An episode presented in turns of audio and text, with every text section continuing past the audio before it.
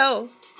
I hope you are very well and you had the opportunity to listen to the first episode of Así se vive el español from my podcast Shiori, Café, Té y Letras.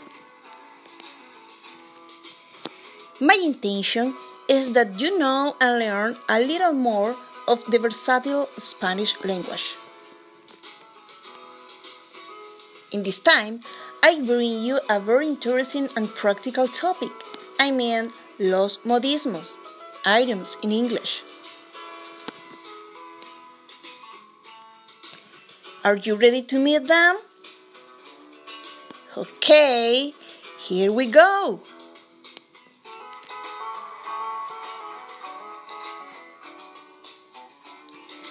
Los modismos are defined by the Royal Spanish Academy as a fixed expression with a meaning that you cannot deduce. Certainly, generally, it's an, a cultural expression used in informal context, and its meaning cannot be interpreted from the words that compose it due to its popular origin.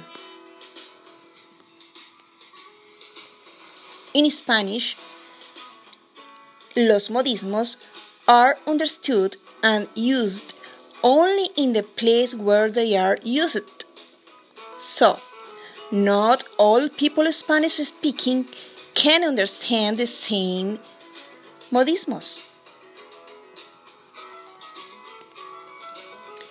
If you like to travel and know Spanish speaking countries around the world, it is useful to know them because they are used in informal language and sometimes reduce ideas in a simple sentences.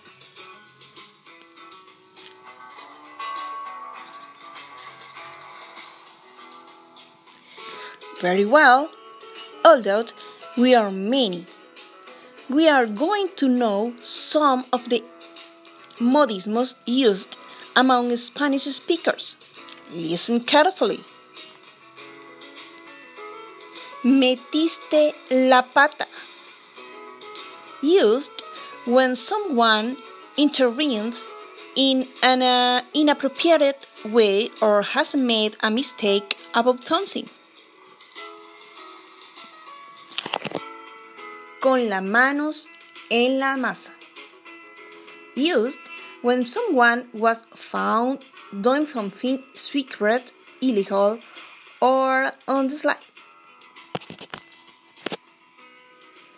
Ser un gallina. Used as an expression of ridicule or criticism to say that a person is cowardly or has no value. Estás en la luna. Used when a person is very distracted, is thinking about something else, and does not pay attention to the conversation. Es pan comido. Used when we say that something is very simple or easy to do or achieve. Tirar la toalla. Used as a synonym for surrender. Hablar por los codos. Used when we say that a person talks too much and that they never or almost never shut up. Borrón y cuenta nueva. Used to express that you forget without resentment or leave mistakes, problems, or conflicts in the past and continue as if nothing had happened. Ir de punta en blanco.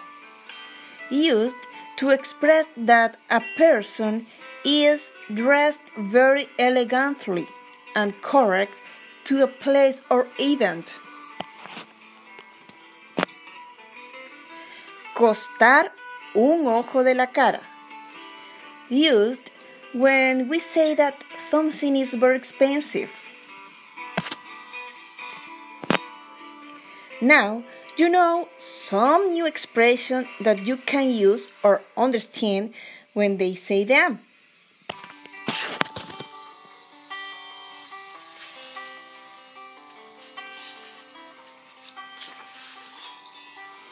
For now, we end the broadcast and I have to tell you something.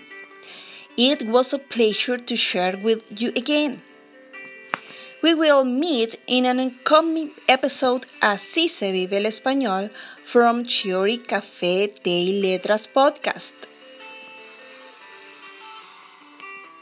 Remember, if you're interested to know more about Spanish, contact me at the email S H I O R I Shiori that C-T-Y-L at gmail.com. And I send you one guide for understand more about this interesting language. Also, if you want to practice your Spanish reading, visit shiori com slash website and you will find in the blog different type of reading for you. I am Ines Malvenga, and I invite you to listen to me and reading too. Goodbye.